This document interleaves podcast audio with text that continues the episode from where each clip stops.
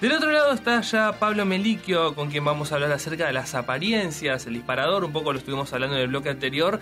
Fue esa desafortunada frase de eh, Alberto Cormillot. Así que, hola Pablo, ¿cómo andás? Tanto Brian como Mónica te saludamos. Hola, ¿cómo están? Buenas tardes, qué gusto. Hola Pablo. Una vez más. ¿Cómo estás? Muy bien, gracias. Nada, quería preguntarte primero, arrancar esta conversación acerca de tu opinión sobre esta sobre esta desafortunada frase de, de Cormillot.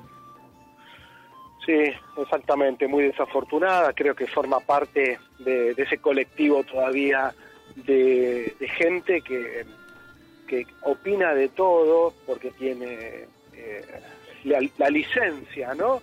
Eh, en este caso, un médico con muchísimos años de circulación, especialista por sobre todo en las cuestiones en las que termina cometiendo ese fallido o, esa ideología más que fallido tan lamentable, pero forma parte de, ese colectivo todavía de, profesionales en este caso que, que deberían hablar solo de, de, su digamos de su ciencia, ¿no? En este caso cómo bajar de, peso, las consecuencias que tiene eh, los trastornos alimenticios en, la salud, y terminan hablando de cosas que no tienen que hablar y, terminan lastimando, eh, por sobre todas las cosas, el campo emocional de la gente, porque en este caso la, frase eh, implica dos cuestiones. Una, esto de gordita, ¿no? Y, y que y por un lado la gordita o la flaquita y a partir de gordita o flaquita que un hombre se acerque, toque. Claro, y esté,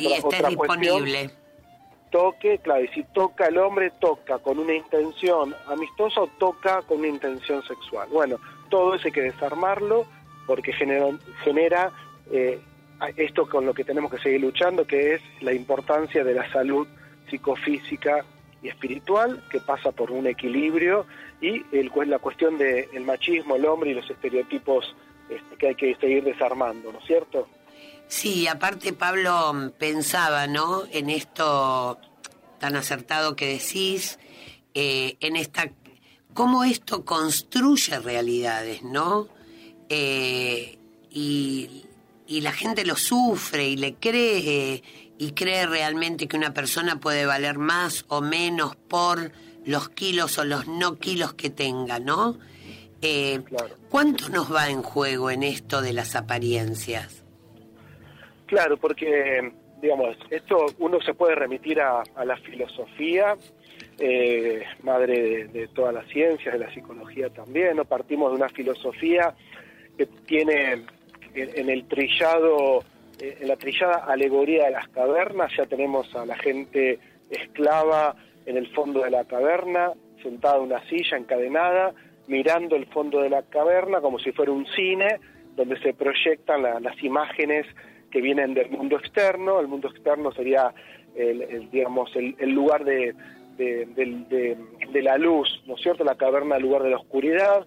Entonces, jugando con este concepto, uno muchas veces está esclavizado, atado en, en un fondo oscuro, viendo lo que se nos proyecta, ¿no? Y lo que se nos proyecta son apariencias del mundo real, no el mundo real. El tema es que terminamos comprando eh, esas apariencias y creemos que eh, hay cierta belleza que pasa por la juventud, hay cierta belleza que pasa por eh, que seas flaca o flaco, tengas más un cuerpo más duro o más blando, no, digamos, nos, nos venden por alguna razón los laboratorios y, las, y las medicinas de la estética, el rejuvenecimiento son las que más facturan.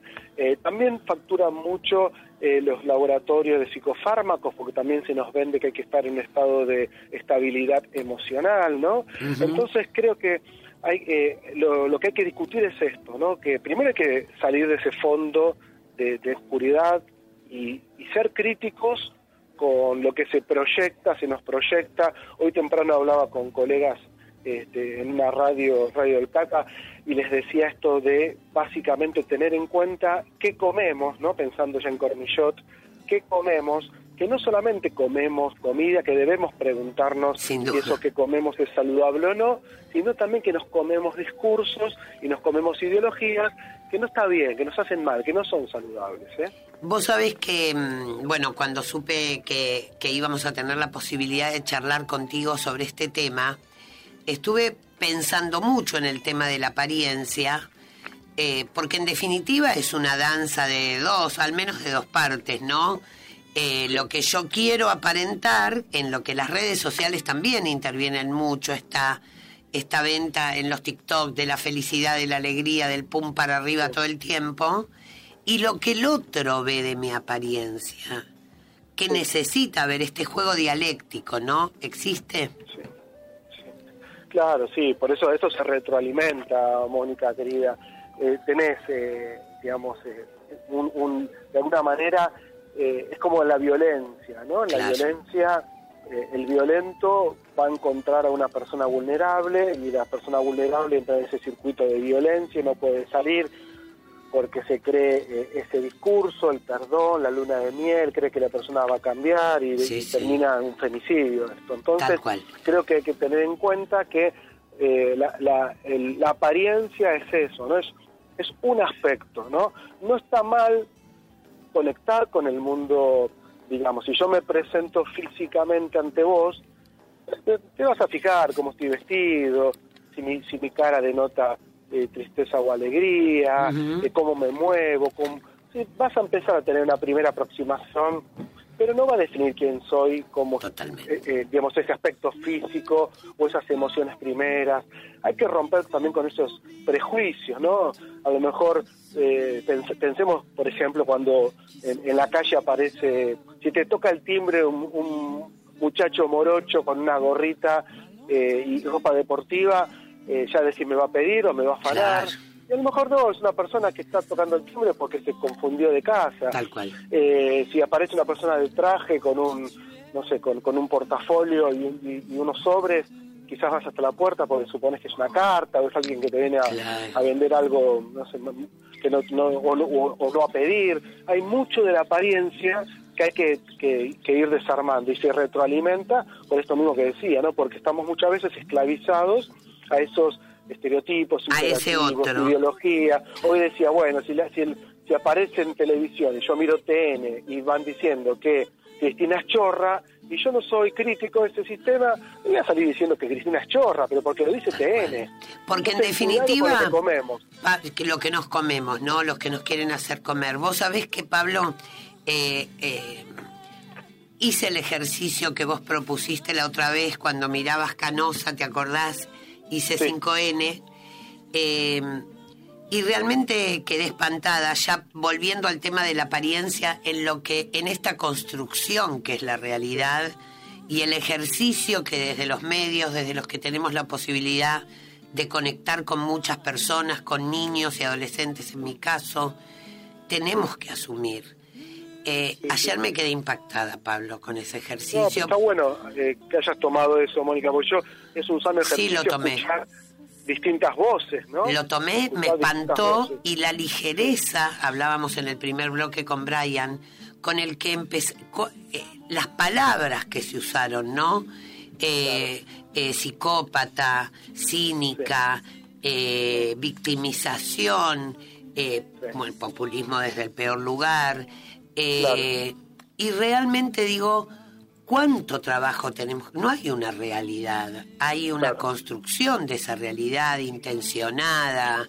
Eh, el discurso vacío por otro lado, no debamos, los derechos no se negocian, decía la reta, claro, los, tuyos, los, los del otro los puedo pasar por alto y si es popular, mejor, lo paso por arriba.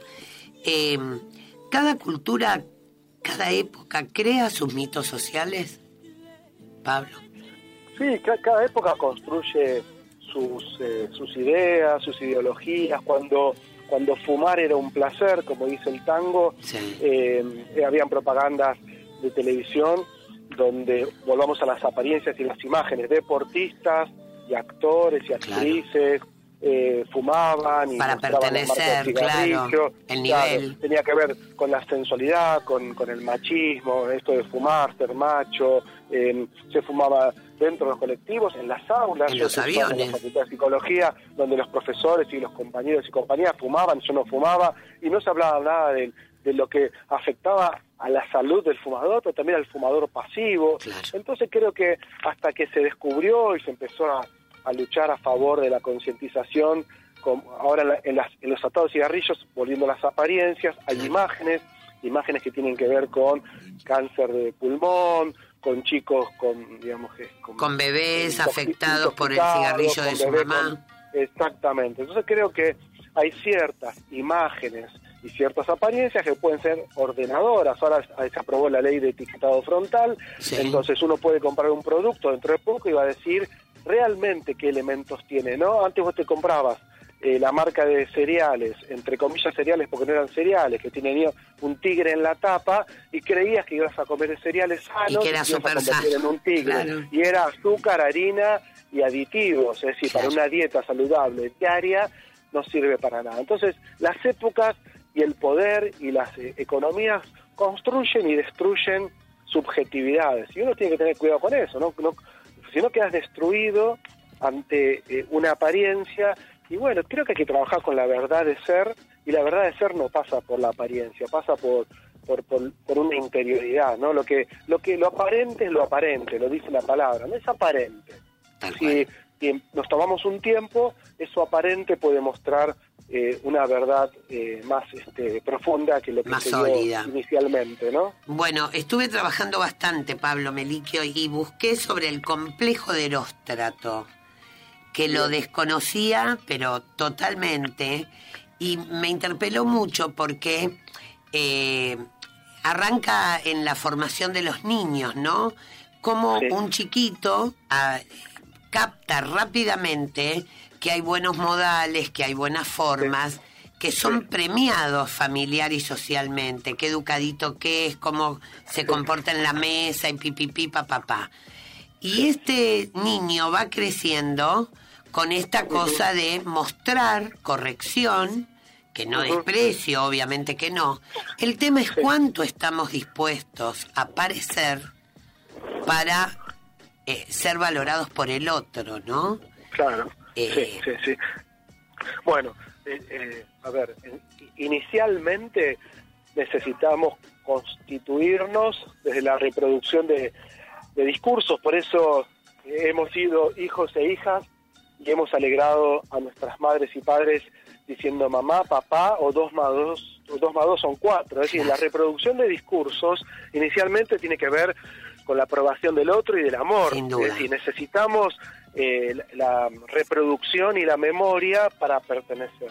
Después viene la, marav- la maravillosa etapa de la adolescencia que es eh, la revolución, la crítica, ¿no? la crítica social, la crítica a los discursos. No es casual que en el mundo las grandes movidas, de hecho, por ejemplo, eh, lo que tenga que ver con, no sé, con el tema de las sustancias, cuáles son sustancias tóxicas o no, Claro. el tema de la ley de aborto, feminismo, eh, por sobre todo son nuestras juventudes que empiezan a ayudarnos a tomar conciencia de, de qué, qué- qué hemos, qué hemos memorizado y repetido sin ser críticos. Así que creo que esto es importante, ¿no? Cuando si, si hoy ponemos el foco en las apariencias, es ojo que tomamos por real cuando es relativo en, en- en su apariencia, ¿no? Eh, seamos críticos y analicemos un poco más eh, lo que nos comemos, ¿no? Tal cual. Estamos hablando con Pablo Meliquio, psicólogo. Eh, Pablo, te, te pedimos si te podés quedar del otro lado de, de- del, del teléfono que tenemos que hacer una tanda y en un ratito seguimos dejándote esta pregunta. Eh, ¿Qué tan reales podemos ser si todo a nuestro alrededor, redes, medios, eh, construyen nuestra imagen, nos construyen nuestra imagen? ¿Nos esperás? Dale, sí, no hay problema. Estábamos hablando con Pablo Meliquio. Pablo, ¿seguís ahí? Sí, por supuesto, ahí estaba esperándolos. Muchas gracias Yo no por... escucho nada. Mucho, muchas gracias por esperarnos en, en la tanda. Eh, nada, antes de ir al- a la tanda te había dejado una pregunta que te, te la repito. Eh, ¿Qué tan real Dale. podemos ser nosotros si todo a nuestro alrededor, redes, eh, medios, construye nuestra imagen? Bien. A ver, tomando el tema de las apariencias, que es el disparador del programa de hoy, yo creo que la, apariencia, eh, de hecho la virtualidad puede ser también parte de esa apariencia, lo que vemos en televisión, lo que vemos en las redes sociales, eh, podemos pensar que hay una primera aproximación a la realidad, que es la apariencia, eh, que siempre es incompleta y, superficial. ¿eh? diferenciarlo con el acceso a una verdad real, algo mucho más profundo, que lo es producto de no comerse inicialmente eso que solo fue aparente. Muchas veces lo aparente con el tiempo se puede hacer verdad profunda, pero formamos parte de un imaginario colectivo que se instalan eh, verdades que no son y que son eh, en apariencia verdades. Entonces, me parece que es eso, que es saber tener en cuenta eh, que, mm, digamos, nosotros necesitamos siempre acceder a, verdades y a lo profundo, y es tanto en la, en la ciencia como, como en la vida cotidiana, ¿no?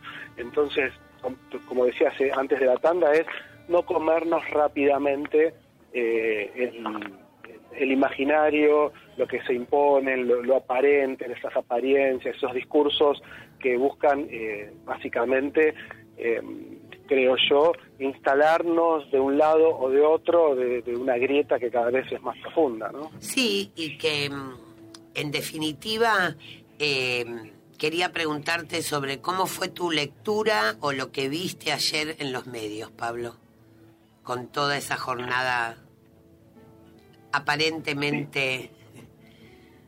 Sí. Mira, ah, yo, yo creo que tendría mucho cuidado con eh, lo que generan eh, algunas algunos líderes, algunas personas. Eh, no, está mal seguir investigando, por ejemplo, lo que pasó con Cristina en sus mandatos, realmente si hubo cosas este, que no corresponden, cuestiones oscuras por fuera de la ley. La justicia tiene que ser este, que no es el caso de este país, eh, lo más limpia posible e investigar si algunos de los funcionarios cometieron irregularidades. Pero yo creo que la gente que fue a apoyar a Cristina, eh, digamos, es una parte, es una parte muy fuerte que, eh, que tiene pasión por lo que escuchaba y veía, pasión por el kirchnerismo, por sobre todo por Cristina, que no es lo mismo que las ideas ¿no? del kirchnerismo o del, o del peronismo. A mí me parece que se está queriendo defender a, la líder eh, que más eh, moviliza en estos tiempos. ¿no? Tenemos una líder política que, es la única que, moviliza multitudes por fuera ya de, del ejercicio de la presidencia, ¿no? porque está en una suerte de vicepresidencia, en una clara diferencia con respecto al presidente, estamos en un momento muy sensible donde también hay una, grieta en el mismo gobierno y en el mismo peronismo. Es un momento muy complejo. Eh, cuidado, yo digo eso, cuidado. Una cosa es apoyar eh, a, una persona, a un personaje, a, una, a una referente, a el amor que generan a veces los líderes en lo que sea, desde políticos hasta de otras, este, de otras esferas. Y diferente es ser eh, críticos con, con, un sistema que está haciendo realmente, no está funcionando, hay mucha pobreza, mucha violencia, hay que seguir trabajando con un ordenamiento social que, estamos lejos, ¿no? Y el acting desmedido en algunos medios, ¿no? O sea, la... Sí, sí, sí, todo eh, potencia la grieta. Con mucho daño, con mucho daño. Mucho daño, ¿no? si es chorra, si no es chorra. Si es eh, psicópata, si es cínica, si... Sí, sí, sí. Una cosa de una ligereza enorme. Eh, ¿Vos crees que hubo en esto, eh, coincido plenamente con vos, Pablo, en que obviamente que uno pretende como ciudadano, como persona de trabajo, como persona honesta, que las cosas se investiguen. Ahora, ¿no crees que hubo un error de cálculo en subestimar? O sea, yo creo, mi lectura es, ¿no? de que han hecho una un cálculo apurado pensando que la gente está solamente preocupada por la inflación, por el trabajo que de hecho lo está, por la pobreza que de hecho lo está, y salieron con este ataque de una manera desmedida? No, yo creo que sí, pero igual hay 50 millones, ahí no hay, digamos, hay una, una parte muy, eh, muy acotada de lo que es la sociedad, hay muchas personas que no apoyan ni a Cristina, ni a este gobierno, ni a Néstor, mucha gente, en el- porque pensemos de manera más federal, ¿no? La gente que se acercó a Recoleta es la gente de, de Capital y Conurbano, que Seguro. apoya a, a la- a Cristina, la vicepresidenta. Eh, creo que, que- que, digamos que hay que trabajar para que esta justicia sea eh, más efectiva, más limpia y que realmente se investigue y se condene a quien haya que condenar. Y No menos ligada al poder Cristina o político, claro. Pero, pero creo que, que no, no está representado, en Cristina no está representado el país. Hay mucha gente en- digamos, en- que, que se opone y me parece que lo interesante es la democracia, ¿no? Que está muy bien que vayan a acompañar a, la, a Cristina.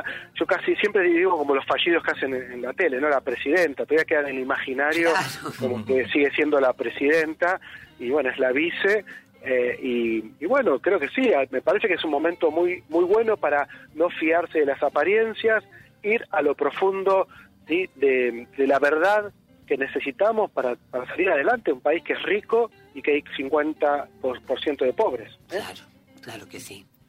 Totalmente, totalmente.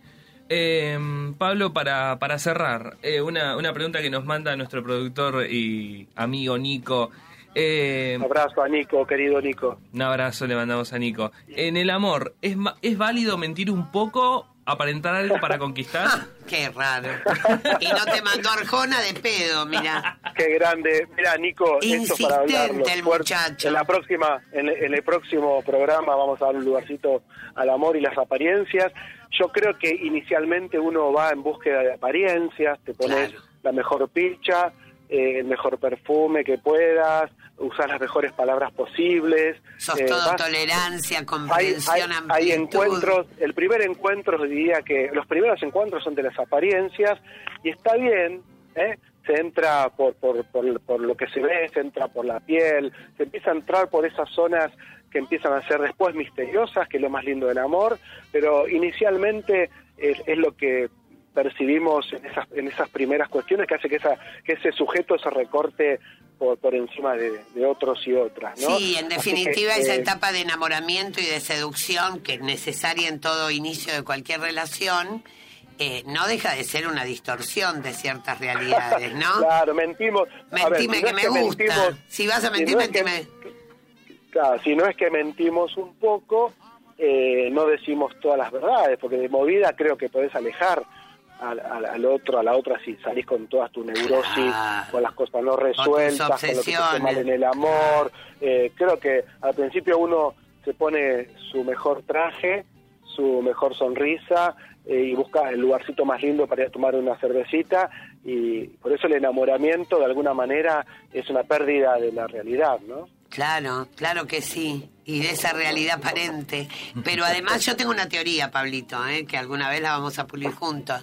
Yo creo que conocer a una persona es como empezar una vez una serie en la temporada quinta, ¿viste?